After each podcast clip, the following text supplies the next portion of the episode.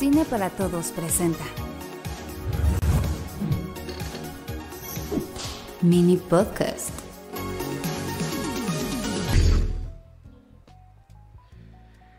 Bienvenidos, bienvenidos a un podcast más de Cine para Todos. En esta ocasión, para platicar eh, en esta serie que tenemos rumbo al Oscar sobre una película que trata sobre un baterista que pierde eh, la audición, que se llama Sound of Metal. Y para ello me acompaña mi querida Diana y mi querido Vic. Se siente un poco raro tener este equipo en Cine para Todos porque este es el equipo de Twitch. Pero el resto de los que conforman a Zoom F7 y Cine para Todos, pues nos abandonaron cruelmente. ¿Cómo estás, Diana? Eh, bien, bien, bien. Eh, andaba corriendo, amigos. No me maquillé por eso, entonces verán mi bonito rostro al natural. No me importa. Eh, es momento de normalizar esto, pero bien. Y sí, es raro. eh, es lo que decíamos hace rato. Vamos a tener sesión doble de del equipo Twitch. Eh, pues, quién sabe por qué, pero pues, pero pues está bien, está tranquilo. Está bien, eh, para toda la gente que todavía no nos sigue en Twitch, les recordamos que allá hacemos streams diarios en donde platicamos de muchas cosas de la industria, en donde jugamos videojuegos, en donde revisamos cortos de suscriptores, en donde revisamos otros cortos en nuestro cineclub. Entonces vayan a Twitch que hay contenido muy, muy variado por allá. Y también está por aquí justamente la estrella de Twitch, mi querido Vic. ¿Cómo estás, Vic? Obviamente. Bien, bien, aquí, este, decir, no me muté porque si no ya valió. no, me encuentro muy bien, este, yo esperaba, acabo de ver el mensaje de Edgardo que dice que se le fue la luz, entonces iba a estar y por eso no se pudo. Ah, Eh, pero, bueno, aquí andamos, aquí andamos, eh, con todo. Y pues nada más recordarle a la gente que nos escucha en Spotify y en Apple les mandamos un fuerte abrazo. Y a los que están acá en YouTube están leyendo un bonito eh, lema que está abajo de Vic que dice produce este podcast que como siempre cuando Vic hace estas cosas pues tiene faltas de ortografía, le falta un signo de exclamación. Este, le falta un signo de exclamación y me acabo de dar cuenta, pero no importa, no importa. Aquí la intención es lo que cuenta y lo digo solo para recordarles que pueden apoyar este podcast eh, vía superchats. En superchats pueden poner ahí sus preguntas, pueden poner sus comentarios y hacia el final de este mini podcast que pocamente, po- po- nos hemos dado cuenta que no es tan mini, eh, responderemos a esas preguntas y a esos comentarios. Por lo pronto, empecemos con Sound of Metal, que lo primero que eh, me gustaría mencionar rápidamente es algo que leímos ayer justamente en Twitch, que se trata de una ópera prima. Se trata de una ópera prima, lo cual me parece muy sobresaliente. Es creo de las películas más sólidas que están nominadas este año sí. a mejor película en los premios Oscar y que también tiene una de las interpretaciones más sólidas eh, de todas las que de todos los actores principales que están nominados al premio de la Academia. Eh, a ver, empecemos por creo que es el principal atributo que tiene esta película que como su nombre lo indica es el uso del sonido, muchachos. ¿Qué, sonido. qué podrían comentarme? Porque yo tengo aquí algunas anotaciones, pero me gustaría escucharlos a ustedes. ¿Qué podrían comentar, eh, debatir, hablar sobre la utilización del sonido en Sound of Metal? Pues em, a mí me llama muchísimo la atención. perdón, Vic. ahorita ahorita te No, doy la dale, palabra, dale, amigo.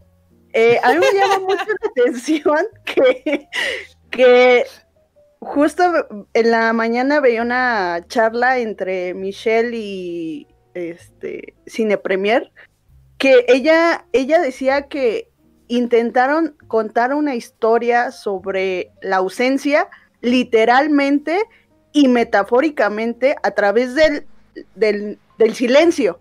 O sea, a pesar de que la, la película, no sé, es como esta contradicción que tiene mucho el cine de eh, voz en off, voz en off, siempre digo voz en off, este, voz fuera de capo, y ese tipo de contradicciones. Aquí la historia creo que se cuenta a través de, sí, del silencio. Y de hecho recuerdo una escena que es en el comedor, donde todos están hablando eh, por medio del lenguaje de señas. Y la, la película como que nos muestra la perspectiva de este Rubén, que es puro silencio, y se sale de, de, de la perspectiva de Rubén y escuchamos puro ruido, ¿no? Puros golpes en la mesa y que creo que eso eh, resume muy bien cómo se siente él, o sea, fuera de este mundo y conociendo otro que es lleno de silencio, pero que sí tiene eh, como un sentir, ¿no? Porque la Sí. conversación que estaban teniendo ellos era divertidísima y, y puede, obviamente no hay sonido y siempre nosotros asociamos el sonido como eh, como algo vida, como Sí, vida, ajá, sí. como, como símbolo de que hay algo ahí. Y no, esta película juega mucho con eso. Sí, que también eh, mencionarlo, hay mexicanos implicados en el trabajo de sonido, lo cual también hay que celebrar y que han, han sido ya premiados. Y decirlo, ¿no? En las escuelas de- cine siempre está esa broma recurrente de que al sonidista lo tienen escondido en una esquina y que cuando alguna toma sale mal en sonido, básicamente es como de, bueno, no importa, lo hacemos en postproducción. Y aquí creo que es eh, la primera película que le quiero, le quiero ceder este tema a Vic, que condiciona de forma eh, brutal, digamos, el montaje o lo visual a partir del sonido. Recuerdo esta. Porque, porque además tiene fases. Ahorita, ahorita voy a ahondar, a ahondar en, en las diferentes eh, fases del sonido, pero en la primera parte de la película, cuando él empieza a quedarse sordo, eh, la propuesta de cámara va muy vinculada con ese proceso de ir perdiendo la audición. Entonces me di cuenta que cada vez que la cámara entraba en el personaje con close-ups, con planos cerrados, eh, era la ausencia de sonido, era como entrar con él, era entrar a su intimidad y entrar a esa pérdida de sonido. Y entonces, eh, en la misma construcción del audio, de pronto brincaba a todo lo que escuchábamos ya, escuchando desde el, desde el punto de vista del espectador y no de Rubén, y en ese momento los, los planos abrían, planos abiertos, y entonces entrábamos a escuchar. ¿no? Entonces cada vez que no escuchábamos era planos cerrados, cada vez que escuchábamos planos abiertos. Entonces también un poco el sonido va condicionando la puesta en cámara y va condicionando el montaje. Pero Vic, te, te escuchamos con respecto al uso del sonido. Sí, creo que esta película, eh, para sintetizarlo lo más posible, creo que en términos del sonido cumple dos propósitos. Uno es el narrativo, obviamente están contando la, eh, digamos, la historia de alguien que pierde, que pierde el oído. Y el segundo creo que es el atmosférico desde mi punto de vista. Y tiene que ver mucho con la manera en la que va construyendo todo, toda esta idea de que, de que el, digamos, el personaje pierde uno de sus sentidos, pero sobre todo pierde ciertas motivaciones hacia, hacia, digamos, hacia lo que pasa en su vida, ¿no? Que también tiene que ver esta cuestión de su pareja, de la chica con la que está.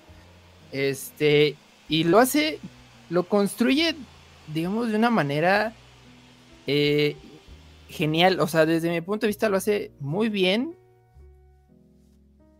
Pero bueno, ahorita voy a, quiero entrar en fondo, pero, pero primero continúen ustedes. Pero en sí, eso es lo que yo, yo digo que cumple muy bien estas Y- dos, dos características de la película. Y también, ¿sabes lo que me gusta? Ya que estábamos hablando un poquito de lo que mencionabas, Jerry, de cómo el sonido condiciona la puesta en cámara.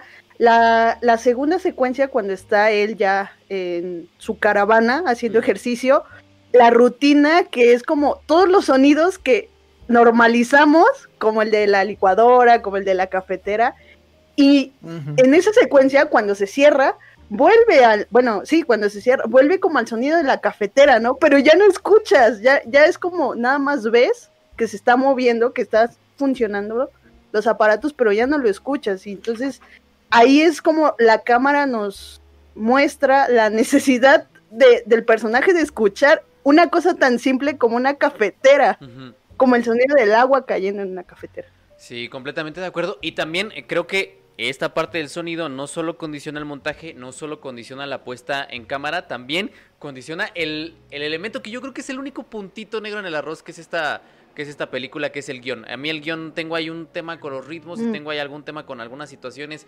que, que creo que tampoco eran como tan necesarias y algunas eh, cosas puestas muy a modo, pero fuera de eso, me gusta que eh, son las distintas facetas de cómo este, esta herramienta puede condicionar el punto de vista del protagonista. ¿no? En este caso empezamos con la pérdida eh, auditiva, pero luego avanzamos a, e- a toda esta evolución que es la parte media de la película, que es el aprendizaje del, de todo el lenguaje de señas y la convivencia con eh, otras personas eh, sordas. Y después viene, creo que es la parte más brillante tanto del diseño sonoro como del guion, como de la est- esto que dice Vic, que es muy cierto, la atmósfera, que es cuando le ponen los los implantes, que es ese momento definitivo, eh, ya sé, hay spoilers, ya saben que en estos análisis siempre hay spoilers, en estas charlas siempre hay spoilers.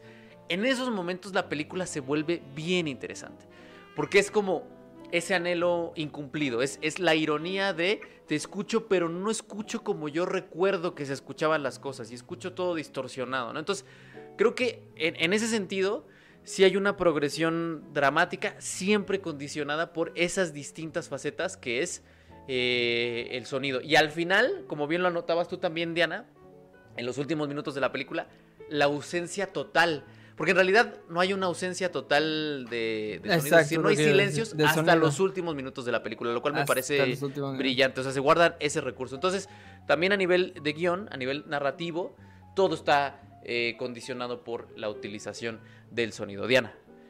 No, y que me parece, fíjate que de, de esta parte que mencionas, yo cuando la empecé a ver, dije, no ma, esta es una película melodramática cursi que me va a decir el sentido de la vida, es este, disfrútalo. Va a ser un show, maldita sea. Y no, creo que juega, es esta parte de el, la meta del protagonista es operarse. Creo que le da una vuelta de tuerca y, dice, no, es que para empezar la meta eh, no era esa, la meta era que tú aprendieras a que las cosas no van a volver a ser como eran antes. Y por eso, por eso a mí el guion a mí me gusta mucho, porque no se va por el camino fácil de la cursilería, que es un tema bastante, eh, bastante sensible y que puede dar para, para decir, no, es que el protagonista terminó y aprendió cómo eh, ser sordo. Pues sí, o sea, termina siendo como un poco eso, pero no sigue el camino eh, convencional de las películas que hemos visto. Y de hecho, esta película me recuerda mucho a, ya que hablamos de Nomadland en podcast anteriores, me recuerda mucho a The Rider, porque también ocupa mucho el tema de la pérdida de los sueños y cómo esto, cómo esos sueños que, que teníamos o que estábamos haciendo lo que más quería, lo, lo que más queríamos, se nos quita de repente y una parte de nuestra existencia pierde sentido. O sea, creo que es uno de los temas que pocos, no sé si poco se ha tratado, pero tanto Sajo como, como Darius me parece que lo hacen muy bien. Eh, Vic, te escuchamos. Eh, ya sé, es que yo estaba buscando porque aquí tengo un libro sobre un poquito sobre sobre Ah, la ya sacando libros. ah. Por eso, por- sacando libros, sacando libros aquí, Ah, pero, ah. pero aquí hay, aquí hay algo que, teni- que tenía que citar y que es justamente lo que, lo que me recordó de, por eso saqué este libro, porque me recordó mucho las posibilidades que tiene el sonido y que tienen que contemplar ustedes. Este, normalmente hay seis características, o sea, seis estrategias que puede uno como director puedes tomar para usar el sonido como en su potencial. Randy Thom es, eh, digamos, como el diseño de, el que hizo el diseño sonoro de Ratatouille y él menciona que hay seis casos en los que uno puede hacerlo. Uno es el plano extremo, o sea, la utilización de planos extremos ayuda a que se pueda trabajar en el sonido. ¿Pero El qué es- pero qué es un plano tipo de extremo, lente Vic? que usa. Digo, Eh, los extreme close-ups, ahí está, básicamente. ahí está. ¿no? Ah. extreme close-up. O sea, un plano muy de, de detalle, muy cerrado. Muy cercano. Ajá. Otro es eh, la utilización de un tipo de lente. O sea, el, el- la fotografía, si utiliza un lente zoom o utiliza otro tipo de lentes, pues eso le da potencial a que el director y el editor de sonido eh, puedan trabajar ese tipo de cosas. El otro es la utilización del el tiempo. Que tanto maximices o que tanto quieras minimizar el tiempo, lo puedes hacer con el sonido. Después están los claroscuros, que en este caso son la, el- la, digamos, la utilización de, de contraste y todo este asunto de qué tanto se ve la penumbra o no. Todo este tipo de situaciones lo puede usar un, un editor. También la utilización de blancos y negros. El punto de vista, creo que esa es la más importante que utiliza esta película en general y la indefi- indefinición visual. Entonces, creo que ahí la película, lo que el recurso que más utiliza, obviamente, es la, la perspectiva. Y obviamente, lo que yo me di cuenta es que no todo el tiempo se contaba desde la perspectiva del personaje. A veces se contaba en algunas escenas desde la perspectiva de la chica, desde la perspectiva de los de en general, porque en los momentos en donde se veía desde el punto de vista de él, es en los momentos en donde verdaderamente se escuchaban como estos filtros que utiliza, que utilizó el editor, este, eh, los momentos en los que el completo silencio, que es esa escena del final, todo esto son recursos que utilizaron para una segunda razón, y eso es lo que yo vi que el director mencionó en una entrevista, que es que él quería demostrar cómo, cómo escucha una persona que pierde la sordera, ¿no? Él, él mencionó que tuvo a su abuela que, que sufrió de eso, y este, y eso a él, a él le llegó y quiso buscar como alternativas para poder como describir esa sensación que tiene alguien que pierde el sonido. Entonces, película lo hace muy, muy bien y creo que ahí ya tienen algo que puedan aprender, chavos. Que, ya lo dijiste de una manera, eh, digo, más extensa, pero uno de estos puntos que sí quisiera recuperar, que es el punto de vista, porque la película constantemente nos coloca en dos puntos de vista, el de él y el del mundo que lo rodea.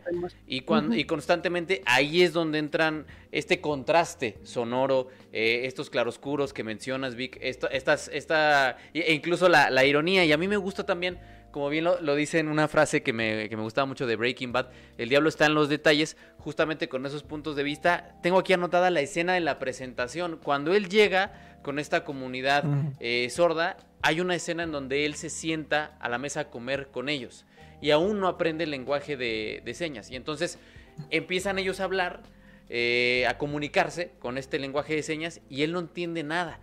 Y regularmente lo que se hace en este tipo de películas que tienen este, este, este tipo de situaciones es que se subtitulan las palabras que se están diciendo, se subtitula lo que están diciendo y acá no se subtitula. Ah, se empieza a subtitular tan pronto como él lo empieza a aprender. Entonces, también el no subtitular esa escena nos ayuda a nosotros, espectadores, a comprender al protagonista, porque nosotros tampoco sabemos de qué están hablando, pero conforme empieza a aprender ese lenguaje, empiezan a entrar los subtítulos y entonces esa evolución que está teniendo que está teniendo Ruben Stone la vamos teniendo nosotros con él y vamos entendiendo con él lo que le están diciendo. Entonces también ese tipo de cosas que son muy muy chiquitas, que pasan un poquito desapercibidas que que no se notan tanto, son las que nos ayudan a comprender al protagonista.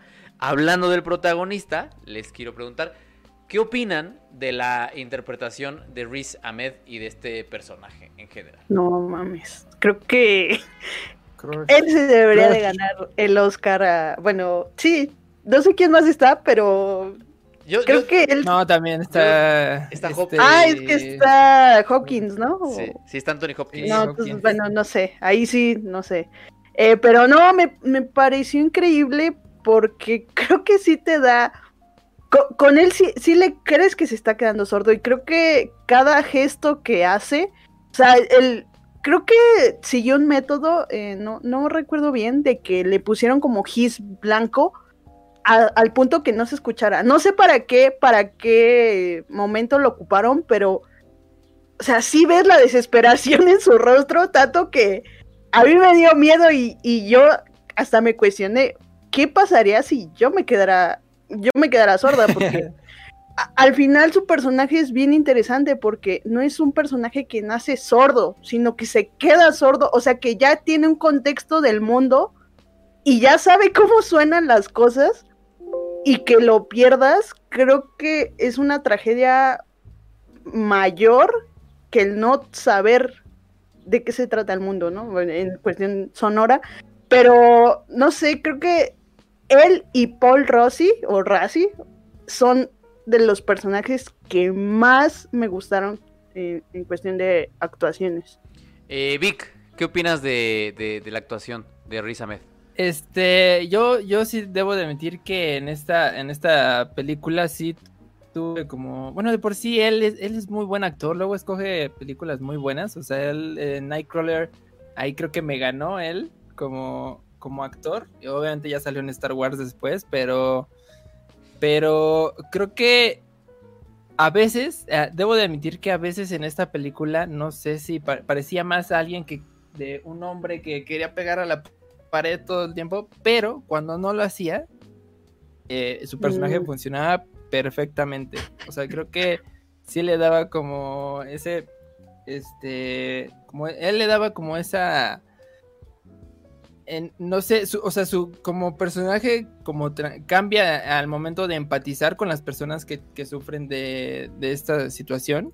Este, en esos momentos en los que uno, más bien en- el personaje como que se encierra, este, y digo, voy a recordar una escena en específica que es la que, la que más me gusta de, de- la película, es cuando está con el niño y en la resbaladilla. Y él, y él está pegándole todo el tiempo y pues el niño como queriendo escuchar. Y aquí lo que él me demostró en ese momento es, este, o sea, la, lo fácil que él tiene, esta facilidad de como trabajar los tonos, no sé cómo lo hayan hecho al momento de la grabación, como trabajar tonos en los que él puede ser caótico y puede lanzar toda esta furia, pero al final... eh, en los momentos tranquilos él puede ser sereno y se, y se siente y se siente muy chidas sus actuaciones. Por eso yo, yo me quedo. Fíjate que a, a pesar de lo que mencionas, eh, Vic, de esta, de estos, eh, de este muchacho que puede golpearle la pared, creo que nunca llega a esos momentos tan intensos como el que tuvo Adam Driver en, en Marriage Precisamente. Story. Y no los necesita. En realidad es una Ajá. actuación muy contenida porque el personaje es un personaje, es un personaje que se ha recuperado de una adicción y que no necesita esas rabietas para dar a entender la situación en la que se encuentra. Creo que el momento más álgido que sufre es cuando está despidiéndose de su, de su pareja en, eh, que se está subiendo al carro Ah, y les sí, llega medio a dar un también. golpecito al, al coche, pero de ahí en fuera no tiene todos, no tiene estos aspavientos. A mí me pasa como lo mencionábamos la semana pasada cuando hablamos de The Father, que evidentemente Anthony Hopkins, al ser ya un actor experimentadísimo y que siempre ha sido un gran actor, conoce el plano en el que se encuentra, conoce la escala en la que está, para la que está interpretando y nos daba micro, micro gestos, micro detalles que nos ayudaban a entender la situación eh, que estaba interpretando. Acá me sucede exactamente lo mismo. Creo que Riz Ahmed también entiende los momentos en los que se encuentra y con cosas muy mínimas nos da muchísimo. Y para, para muestra, yo me quedo mucho con este plano final en donde está volteando hacia la iglesia que está en medio de la calle.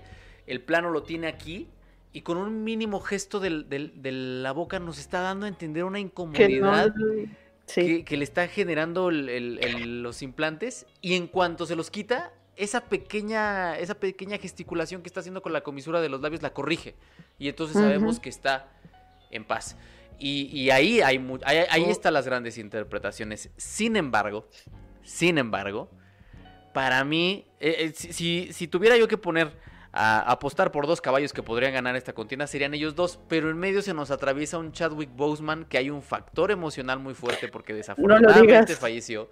Y, y Chadwick Boseman, yo creo Sí. que por ese factor emocional, por ese factor Marvel, por ese factor Disney, se lo va a llevar. Para mí, quien tendría que ganarlo sería Anthony Hopkins. Para mí.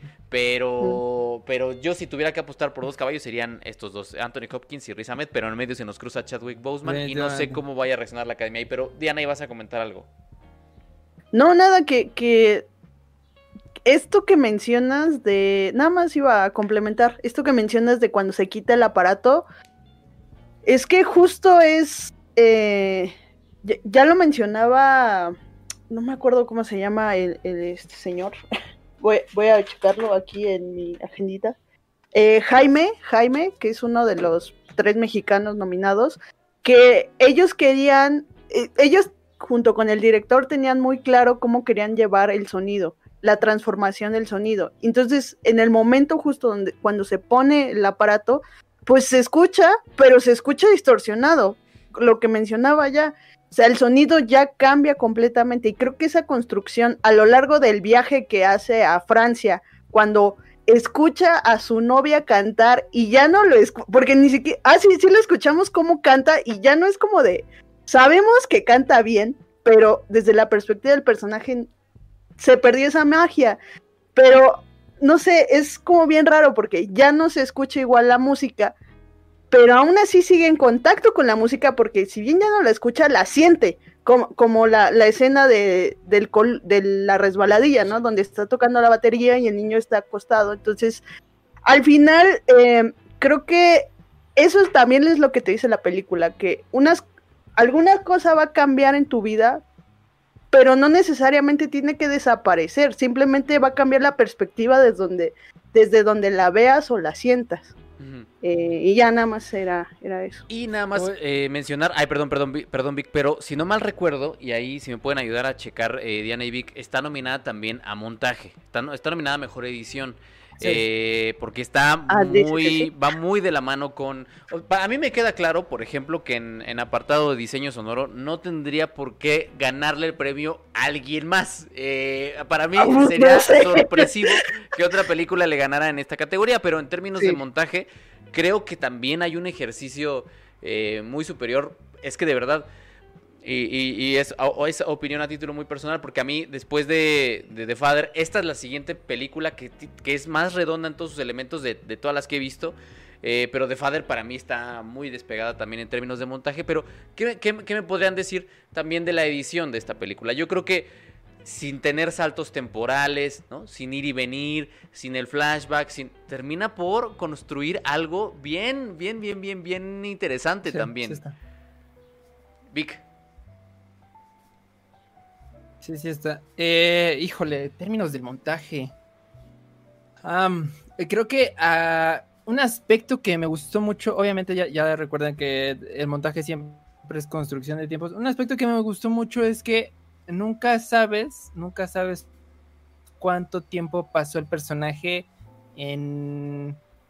O sea, no sabes realmente cuánto tiempo pasó el personaje en, este, en el lugar en donde le ayudaban para la soledad. Tanto que este que cuando ve, vuelve a ver a, su novia ella ya está transformadísima. Entonces no realmente uno no se da idea de cuánto tiempo pasó. Puede que hayan pasado semanas puede que hayan pasado meses o inclusive años. Entonces este ese es un aspecto que no había notado hasta que terminé de ver la película en los que yo dije bueno cuánto tiempo pasó el personaje realmente encerrado no ahí este como para poder hacerlo este, y eso habla muchísimo de que también hay una intención ahí de que no importa cuánto tiempo tenga que pasar para que el personaje trans, se trans, o sea, transforme realmente.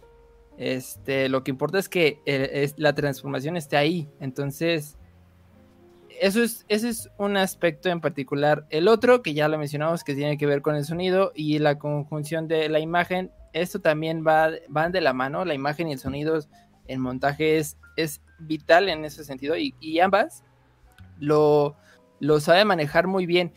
A- aquí hay otra cosa que, que tiene que ver con el manejo de contrastes. O sea, me refiero a generar un, un contraste importante para que tenga impacto unas escenas o tengan impacto ciertos momentos. Hay contraste todo el tiempo, la película se vuelve muy plana. Entonces, este. Aquí creo que el, entre The Father y esta también, de las que yo he visto, son las que saben manejar perfectamente todo este, todo este sentido de contraste. En los momentos más ruidosos, en los momentos de silencio, en los momentos de, de caóticos, e inclusive saber cuándo, cuándo cortar y cuándo no, lo, lo sabe hacer perfectamente. Hay una escena en específica que yo le iba a mencionar y que también tiene que ver un poco con la actuación de él. Es cuando él está escuchando a su a su a su novia cantar con su con quien es su papá. Este, obviamente ahí te eh, lo que hace es que en un inicio de esa escena tú escuchas este todo el tiempo eh, desde la perspectiva de afuera, ¿no? La- los escuchas bien cantar, pero poco a poco lo que hace eh, la, la- el plano, o sea, continúa, cambia a él y el Ujú. plano continúa la mayoría de la canción y no, y no corta en ningún momento, o sea, él todo el tiempo estás viendo la reacción de él y, y conforme se va adentrando la cámara, este, va uno escuchando, o sea, desde su punto de vista, cómo, se, cómo él empieza a escuchar. Entonces, este, ahí pues te habla de una, de un uso de técnica en- también en el montaje, saber cuándo cortar todo esto eh, espléndida en, en la película. Entonces, este, muy, muy buena en, en esa construcción. Yo me, yo me quedo con eso. Diana. Pues es que ya lo mencionamos, pero sí, en términos muy rápidos, el montaje creo que va en varios sentidos y uno de ellos es a través de los contrastes que ya mencionaba Vic, del sonido, eh, del sonido desde su perspectiva, que es eh, un poco el silencio, al sonido real del mundo que lo rodea, eh, trata de empatizar con el personaje y hacernos experimentar lo mismo, desde cómo de repente se queda sordo y escuchas un zumbido hasta que vuelve a escuchar y ya no es lo mismo. Entonces, creo que es eso, va en ese sentido y es muy bueno, por, ya lo mencionaba, la secuencia donde primero se escucha la cafetera y lo vemos normal y ya volvemos a escuchar, no, vemos la cafetera y ya no la escuchamos, entonces creo que es, construye muy bien lo que quiere plantear la película. Y, algo que me, que me llama mucho la atención, y, ya sé que estoy haciendo como muchas comparaciones con The Father, pero son películas muy cargadas hacia un elemento. En el caso de The Father es una película muy cargada hacia el montaje y en el caso de Sound of Metal es una película muy cargada hacia el sonido, ¿no? Que en, en, ambos ejemplos, cada una de las, de las dos películas recarga casi todo el peso eh, dramático en un, en un elemento y a partir de ahí se condiciona todo. Y sí me parece como, como muy irónica la, construcción narrativa de Sound of Metal, porque todo el tiempo el, director, eh, el buen Darius, Darius eh, Marder es el apellido, Darius Marder, nos, da, nos da momentos positivos para el protagonista. nos da momentos en donde ya lo vimos congeniar con los niños, ya vimos que podría haber un interés amoroso por ahí. Y algo que menciona Diana que me parece un gran acierto ah, es cierto, que parece que va a ser esa feel good movie, en donde él, él se va a enamorar de ella y la, novia va a ser ahora exnovia y él se va a quedar en la comunidad.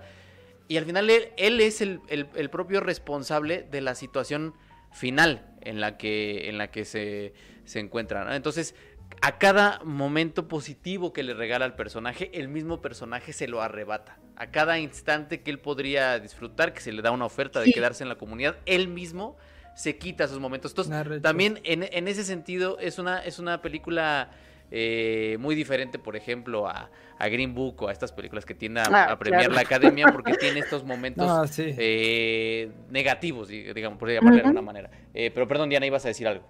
Sí, que y y esos momentos, digamos que negativos, que pues más bien yo los, yo los pondría como arrebatos de euforia que lo hacen irse con su novia, es precisamente lo que le dice el personaje de Paul, este, no me acuerdo cómo se llama, el señor, el encargado de la, de la comunidad, le dice, es que eres adicto, o sea, ya, ya dejaste la heroína, por supuesto, pero eres adicto a tu novia, a tu relación ambos lo son, que también el personaje de ella me parece increíble porque no es la típica persona que dice, te abandono. No, a ella también le ah. cuesta y lo abandona porque tiene que avanzar. Y eso es creo que una de las partes, nunca, nunca he tenido una relación amistad o cercana con, con alguien que necesita, requiera cuidados, pero creo que no sé, la academia como que se fijó mucho en eso en, en esta edición, ¿no? Como personajes que sufren de alguna, este, de algún problema y desde la perspectiva de quien los va a cuidar. Y creo que Sound of Metal también va por eso. No, no juzga al personaje femenino, más bien lo libera, que eso es algo también muy bueno. Y eso es algo que es normal. Y hay una, antes de pasarle el micrófono a Vic, hay una escena que refuerza eso que mencionas, Diana, cuando le pregunta cuánto tiempo tiene que dejó la heroína y él le contesta cuatro años y le dice que cuánto tiempo lleva con su novia y él le dice cuatro años. Entonces ahí está como esa transición de una adicción a la otra. Por eso le quita el teléfono y por eso le impide estar en, la computadora conviviendo con ella, porque este personaje, que es este líder de esta comunidad, ya sabe eh, sobre todos esos temas de las adicciones. Pero dale, Vic. Es que yo iba, yo iba a decir algo, porque ya metiste a Green Book y creo que hay un aspecto que hace bien suave, bien suave la película y es que no juega con estos asuntos moralistas, ya de una vez está... No es manipuladora. No es manipuladora en ciertos sentidos, porque sí te trata de, o sea, la intención es, porque el mismo actor, todo ese rollo, tratan de decir que las personas que cadecen de, digamos que son sordos, no es un no es como una discapacidad, ellos lo ven más como una cultura. Y y aquí no te lo ponen, no- en la película no, no lo hace de una manera sutil y no in your face, como lo hacen muchas películas, de que, ah, es que debes de respetar a los que tienen sordera. Y, Y, no, y tampoco no, cae en estos espacios ultra requete contra trágicos en el que sí tienen que caer algunas producciones, porque en realidad también las cargas negativas o las cosas negativas que les suceden tampoco son tan, tan, tan, tan exageradas. O sea, tampoco es tan fuerte. el niño con exacto. la pijama de rayas. O sea, no va a No, eso. Sí, que- no. Incluso te dice que el escuchar mal, pero escuchar también, pues, le ayudó a llegar a, con su novia, ¿no? O sea, tiene estas dos partes del mundo que ya no se siente parte de ninguna. Bueno, tal vez se sienta ya más parte de la comunidad, este, sorda. Perdón si el término no es el correcto. Eh, pero pues al final él tiene esta, estos dos mundos y puede decidir cuándo volver a uno y cuándo no. O sea, no es como te voy a castigar porque te hiciste la cirugía, no es simplemente así son las cosas, así vas a escuchar de ahora en adelante y tú decides si te quitas el aparato o te lo dejas.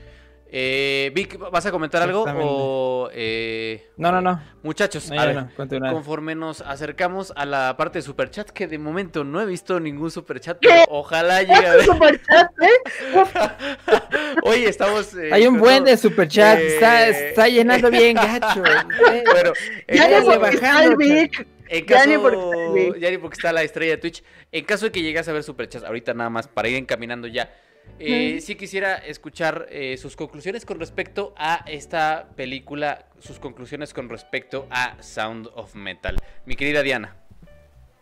Eh, véanla, amigos, esa es recomendación mía que les hago, por favor. Y vean The Rider, porque también es un peliculón que a mí, a mí me gusta mucho cuando las películas se cuestionan a sus, eh, que cuestionan a sus protagonistas y no los tratan bien. Y creo que esta The Sound of Metal es exactamente eso. O sea, la película deja hacer a su personaje lo que él quiera y toma las decisiones que él quiera, aunque estas decisiones sean eh, negativas para el bienestar de, eh, del personaje. Y pues nada, creo que es una buena... Yo, yo la tomo como melodrama, aunque no sé si es tragedia también, pero... Sí. Sí, sí. es que yo me iría más por, por una pieza, que en realidad eh, una pieza es una Oh. tragedia contada en mini trama. O sea, es, es sí tiene esos componentes trágicos. No tan, tan, vuelvo, no tan tirado al, drama. Sí, sí, es sí. que es jus- justo es eso, justo es el, yo le diría cursi, porque pues también el melodrama puede ser entretenido, pero si es cursi así de, ay, me voy a morir y Sí. todo termina bien, así bien de felicidad, de escurriendo miel, pues tampoco está bien, pero creo que esta película se mantiene siempre en un tono eh, controlado, como la actuación que ya decías de este señor de Asís. Eh, sí se llama Asís. Riz, Riz. Riz, Riz. Asís. Riz. Riz, este, como en Malcolm. Bueno, él, este, creo que está bien, creo que me, al final, cuando ya termina la película, te sorprende porque decide no continuar con un camino fácil, que creo que si hubiera seguido por ese camino fácil, Sí, igual sería si como hubiera seguido por ese camino fácil, gana el Oscar. Eh, Sí, gana el Oscar. Se Sí. lleva el Oscar. Vic, conclusiones. Eh, Mira, am, híjole, ah, yo, yo debo de recomendarles algo, chat. Eh, uno, véala primero, obviamente. O sea, véala. Pues sí, para que no. No sé cómo vi. No a Bien, o sea, la véala- véala bien. no, sí, sí. No sean como yo. Véala. Pero la segunda vez que la vean, este, intenten prestar muchísimo más atención a Pónganse solamente. o sea, pónganse audífonos, pónganse audífonos, pero me refiero a que la, pero no la vean. O sea, cierren los ojos y solamente escuchen la película. Atención que el último recurso que sufre la película, el último recurso, y eso es, eso lo tienen muy pocas películas, ¿eh? créanme, el último recurso que utiliza la película es el diálogo. Y es una joya en eso. Mm, Sí. eh, Eh, ¿Cómo se diría eso? ¿Diálogo? Eh, ¿El lenguaje de señas? Eh, pues, no Tengo. Wow. sí, o sea, es interesante, ¿no? Como es, es diálogo, Sí, pero. regularmente no en es este tipo de producciones con lo, lo, lo fuerte que es esta industria eh, siempre tienen especialistas ahí que están asesorando posiblemente yo la resolución que, que tendría sería escribir el diálogo como tal y poner entre paréntesis o alguna acotación por ahí que eso se, se dice en lenguaje de señas y ya el experto que, que haga su, su magia no Eh, yo la verdad es que eh, conclusiones, es una película muy interesante en su utilización del sonido. Yo en realidad no he visto muchas películas que utilicen el sonido de esa manera. eh, y este, para hacer una ópera prima, me parece un trabajo destacadísimo. La actuación de, de Riz Ahmed es, es, es muy interesante y es extraordinaria. Podría ganar si no estuviera Anthony Hopkins ahí, la verdad. O sea, para mí sí se, sí se interpone un. Anthony Hopkins ahí. Eh, ¿Qué pasó, Vic? Yo te iba a preguntar, eh, o sea, The Father también es ópera prima, esta también es ópera, o sea, Sí. qué joyas de óperas primas vimos este año, ¿eh? Sí, sí, sí. De hecho, bueno, Sí, güey. el, este Darius escribió el guion de, ¿cómo se llama? El- donde todo termina, la, el lugar, el lugar donde todo termina con este Ryan Gosling. Ryan. Gosling. Pero sí, es sí, ópera sí. prima. Y eh, nada, yo el único, vuelvo, el único pero que le encuentro es eh, un tema ahí de- del guion que por momentos el ritmo sí me masacra un poquito y hay algunos momentitos ahí que digo, ay, esto lo estiraron demasiado. Pero fuera de eso hay un trabajo excepcional en el sonido y como ya mencionaron bien por ahí, eh, extra- es, es orgullosamente mexicano. Entonces, eh, ahí atención a eso, que podría haber mexicanos premiados. Yo creo que va a ganar en el apartado de diseño sonoro. Y creo que va a ser el Si único no- que va a ganar. Si no, Vic se toma un shot Si no, el Big se va a tomar un shot. cerveza. Eh, buena noticia, Ah. buena noticia. Ah. Sí hubo superchats. Vámonos para la ventana de superchats. Muchas, muchas gracias por su apoyo. De verdad, es invaluable para poder mantener este proyecto. Vámonos para la cortinilla de superchats. Productores del podcast. Productores del podcast. Y volvemos, volvemos de la cortinilla de Superchats para leer eh, lo- las contribuciones que hicieron amablemente a este podcast. Mi querido Cristian Larsep, que tiene un guion muy interesante, uno de mis alumnos pone, ¿conocen otra película que juegue de forma similar con la perspectiva de los personajes? Saludos Jerry, grupo 3 de guion es el mejor. Eh, sí, sí, no tendría por qué decir que no, lo, han- lo hicieron muy bien, lo hicieron muy bien, gran grupo. Eh, otra película que juega así con la perspectiva, el punto de vista de los personajes. Fue. Ah, caray. Con el punto de vista de los personajes, ¿qué- o sea, so- con el sonido o solamente? No, yo creo que en general. A mí me viene ahorita a la mente una que es la trilogía del color de Kieslowski, en donde ahí, a partir Kieslowski. del uso del color, se empiezan a, a construir ciertos simbolismos y, cierto- y ciertos significados eh, en torno a los personajes. En concreto, la que más me gusta de las tres, la que es mi favorita, es rojo, en donde a partir de una Rojo. modelo y de la construcción del color se hace toda una... eh, una disertación filosófica en torno al amor. Entonces, para mí, la trilogía del color de Kieslowski creo que es maravillosa en la construcción del punto de vista de sus personajes a partir de la utilización del color. Eh, Diana.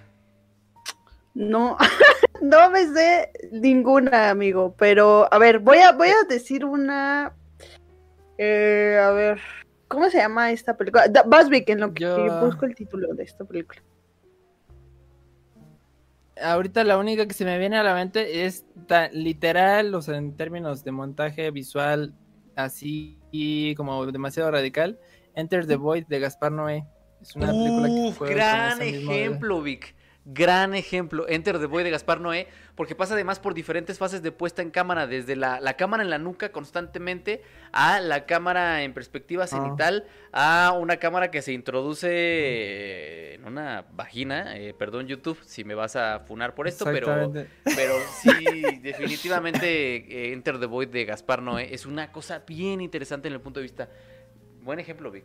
Buen, buen, buen ejemplo. A ver, aquí Sí. tengo una, pero no- no estoy tan segura, ¿eh? Pero pues ahí le va, les va mi recomendación. Es las voces de Marjan Stra Satrapi, perdón, que es la directora de Persepolis. Tiene esta película con Ryan Reynolds. y es sobre un psicópata, pero eh, va cambiando la perspectiva del psicópata, que es como todo felicidad, y la realidad que es un poco ya más sangrienta. Recuerdo que la disfruté, pero tomen mi recomendación un poco, sí, con distancia. Eh, y luego, mi querido Mad Escalant en moneda peruana dice: ¿A quién le dan el Oscar a mejor guion original? Sound of Metal. Eh, el juijo, el, el juijo, el juijo, el juijo, oye, bautizamos otra vez. con esa El película, juijo- con esa película, o le cambiamos el orden de las palabras, o ya le estoy diciendo cosas que no son. El juicio, dijeran la jefi, es que te iba a decir la jefi, entonces juicio, juijo, eh, Juijo. el juicio de los Chicago de los siete, como dijera Leti, o Promising Young Woman, o a cuál otra. Y están nominadas a mejor guion eh, Judas and the Black Messiah, Minari, Promising Young Woman, Sound of Metal y The Trial of the Chicago Seven. Como yo siento que el guion no es lo fuerte de Sound of Metal, yo honestamente se lo daría a Lee Isaac Chung, pero últimamente tengo la sospecha de que se la van a dar a Emerald Fennel por Your Promising Young Woman. Tengo mis sospechas. Creo que esta, esta premiación, creo que estos Oscar van a ser los Oscar eh, del empoderamiento este femenino. Entonces yo creo que una historia que habla de eso eh, le van a dar, le van a dar Sí. eh, Oscar. Yo creo que sí, yo creo que sí. Eh, Pues sí, y aparte escrito puede- por puede ser. una, una mujer que, ta- que también fue nominada a mejor directora, pero que no lo va a ganar. Entonces, eh, sí está nominada, ¿no? Emerald Fennel, o, o estoy Sí, confundiendo. Sí para está mejor, nominada a pe- direc- directora, sí. Sí, también, ¿no? Sí. Entonces, yo creo que ahí va a ser el de el que le llaman el de consolación para Emerald Fennel. Yo creo que va por ahí. Pero si a mí me Quizá. lo preguntaran, yo Mm. iría por Minari. Honestamente. Pero ustedes qué piensan? No he visto Minari. No sé.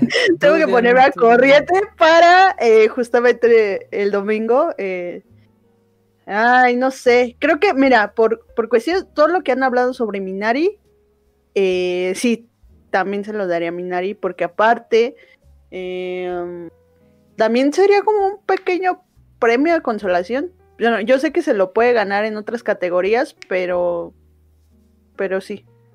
Vic, Vic, ¿tú qué opinas? Mm, tendría, yo no he visto Minari, entonces tendría que verla para opinar respecto a. Vaya. Este, Pero, Vaya, puede, vaya, ser, te- pero vaya. puede ser que se lo den a Sorkin. Puede como ser. siempre, también. Pero- Al, al juijo del Chicago de los siete. al juijo. Este, De los siete Al enanos de juijo. Chicago. De los- Eh, ejecutor de Reyes, Siete. que de verdad siempre No, soltando los billetazos. no. Muchas, muchas gracias, Ejecutor de Reyes, por esos 100 pesotes. ¿Cuáles son sus películas favoritas sobre músicos? Y aquí tengo que decir eh, que uno de mis músicos, eh, compositores, leyendas del universo universal favoritos es eh, Wolfgang Amadeus Mozart. Y una de las melodías que más me gusta es Laut Verkunde unsere Freude, que no hablo alemán, pero así se llama. Entonces no sé si lo pronuncio bien, pero Laut Verkunde unsere Freude es una de las cosas más bonitas que he escuchado y me encanta escucharla de vez en cuando.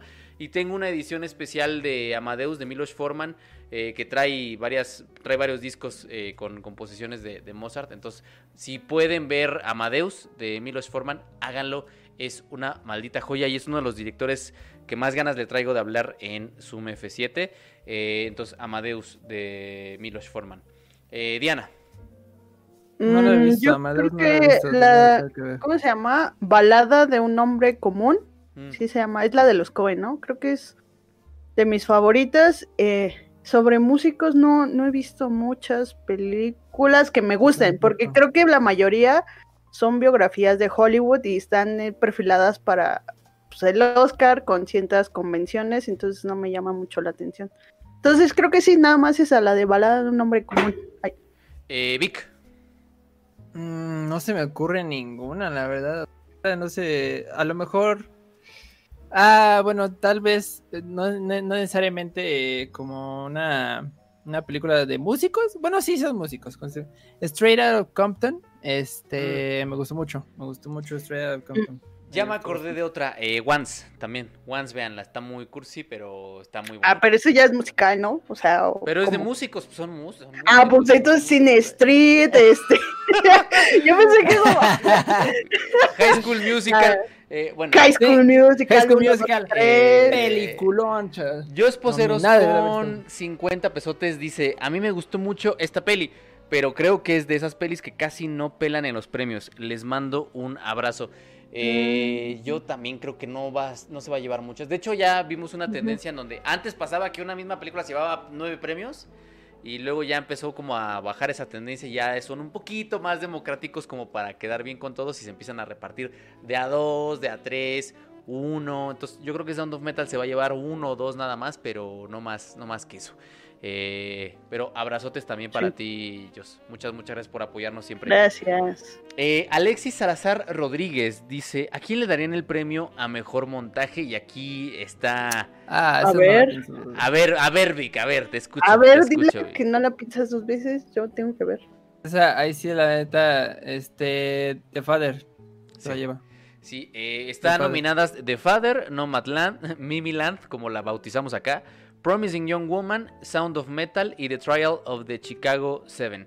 Eh, No. Y aquí, Quizá- híjole, por kilómetros yo se lo voy a dar a Yorgos Lámprimos. Casi, casi es Yorgos Lámprimos, pero acá es Yorgos Lámprimos, que es el editor, el montajista de The Father, el buen Yorgos Father. Lámprimos, que hizo un trabajo excepcional. es el primo del Antimos, por eso Sí. le. Por eso está nominado. Es Sí. una de las cosas, de verdad si no se lo dan a The Father voy a sentir que fue un robo así, o sea, de- para denunciar a la academia porque no hay otra cosa con un montaje similar. Eh, y pregunta, ejecutor de Si Reyes. se la dan a Sound of Metal, me- es como consolación, desde mi punto de vista. No Si se la dan a creo Sound of que se la den a Sound of me Metal. puedo ir. Pero pone que se la, se la puedan dar. Con eso, con que se la den a esas dos, ya con eso ya me doy por bien hecho. O sea, no se la, no se la vayan a dar a The Father tampoco, pero si se la dan a, a cualquiera de las dos. Es que lo fuerte de. Sound es el sonido. Sí, Entonces creo que se lo va a merecer muy bien ahí. sí, yo también creo que se lo van a dar en, en sonido. Y finalmente, ejecutor de Reyes que se vuelve a rifar con otros Señor. 50 pesotes. Señor ejecutor, muchas, muchas gracias yo- por ser el productor, uno de los principales productores, si no es que el principal de estos podcasts. Pregunta, ¿van a hacer chupistream para los Oscars? A ver, ejecutor, si ya sabes perfectamente que... A ver, eh, la dinámica va a estar así, amigos. El Vic, no sé qué está esperando para mandarme la quiniela, que ya decidimos que vamos a hacer. Ah, se las paso, se No las paso hoy, se las paso hoy. Sí, los, los, bueno, nos la pasa hoy. Entonces, decidimos que, obviamente Vic y yo sí vamos a tomar porque los demás todavía ni les hemos preguntado, pero estoy segura que no van a acceder. Entonces, por cada categoría que nos equivoquemos, va un shot de cerveza ma- sin mancharnos, sin mancharnos. Entonces, digamos que es un ya na- Pero eh, cabe aclarar que me extraña que Ejecutor de Reyes no, no, no lo vio, pero eh, eso lo avisamos en, en Twitch. Entonces, para quien quiera ver los premios de la academia con nosotros, Quizá fue para que promocionáramos Twitch. quizá fue para que promocionáramos Sí, Twitch. Eh, quienes Ejecutor quieran. es un genio de marketing. Quienes quieran ver los premios de la academia con nosotros, ya saben, eh, cáiganle al Twitch. No sé si Diana, que es moderadora, podría poner el link ahí en el chat Sí. eh, para que Ay, quienes no estén en Twitch se vayan para allá. Estamos todos los días. Muchas, muchas gracias también por eso. Y finalmente, eh, Matt Escalant otra vez eh, dice, no tiene nada que ver, pero tan mala es María Antonieta de Sofía Coppola. Necesito más opiniones. A mí me gustó. Eh, saludos. Híjole, es que ah, yo tengo sentimientos encontrados con la filmografía de Sofía Coppola.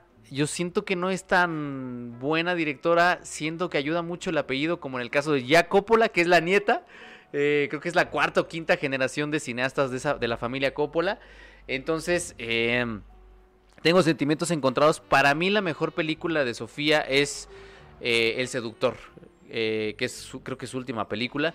Eh, la disfruté muchísimo, me gusta mucho, pero No, en no general creo que la filmografía de Sofía Coppola está bien, a secas y ya, eh, no me parece nada extraordinario. Eh, El Seductor y Las Vírgenes Suicidas son las películas que más, Sí. que más me gustan de, de. Sofía. Sí, esas dos creo que son sus, sus películas más interesantes. Eh, y pues nada, veo mí- que ya a no... mí sí me gustó este, Perdidos en Tokio. Eh, Lost in Translation está bien, pero esa se me hace bien, bien, nada más. ¿Qué? El equipo de Google de moderadores borró este mensaje. Dice. O sea, ya Google ya nos borra nuestra promoción de. A ver, espera, es güey. cierto, güey. ¿Sí? pero- Bueno, no, se ¿No nos fue la onda, no podemos meter, no, no podemos mencionar nada de Twitch, bueno, se nos fue la eh, onda. ya lo mencionamos, ya el equipo de Bueno, eh, por de Google- favor, no nos unen, este, los queremos YouTube, los amamos, YouTube, eh, por eso estamos aquí todos los días, eh, casi Fuchi, todos los días, Casi todos mucho, los días. mucho YouTube, que gato hecho, con esta, con, con esta despedida, eh, agradecerles a toda la gente que nos está escuchando en Spotify y en Apple. Muchas, muchas gracias a quienes están viendo este video después de que se hizo este directo. Y por supuesto a toda la gente que estuvo chateando, que estuvo comentando aquí con nosotros. Y a quienes están ah, haciendo la producción de este podcast por medio de sus superchats. Muchas, muchas, muchas gracias. Eh, y nada, gracias, gracias Diana, gracias Vic. Nos toca jornada doble. Gracias. Nos vemos en una horita en Twitch para ver los en la cortometrajes. plataforma morada. En la plataforma morada para ver los cortometrajes nominados al Oscar en la categoría a cortometraje animado. Muchas, muchas gracias Vic, gracias Diana, cuídense mucho. Un abrazote y nos Gracias. vemos al Ah, rato. Tonatiuh, ¿qué acabas de decir? Bye. Nos vemos al rato en la plataforma morada de streams. Gracias.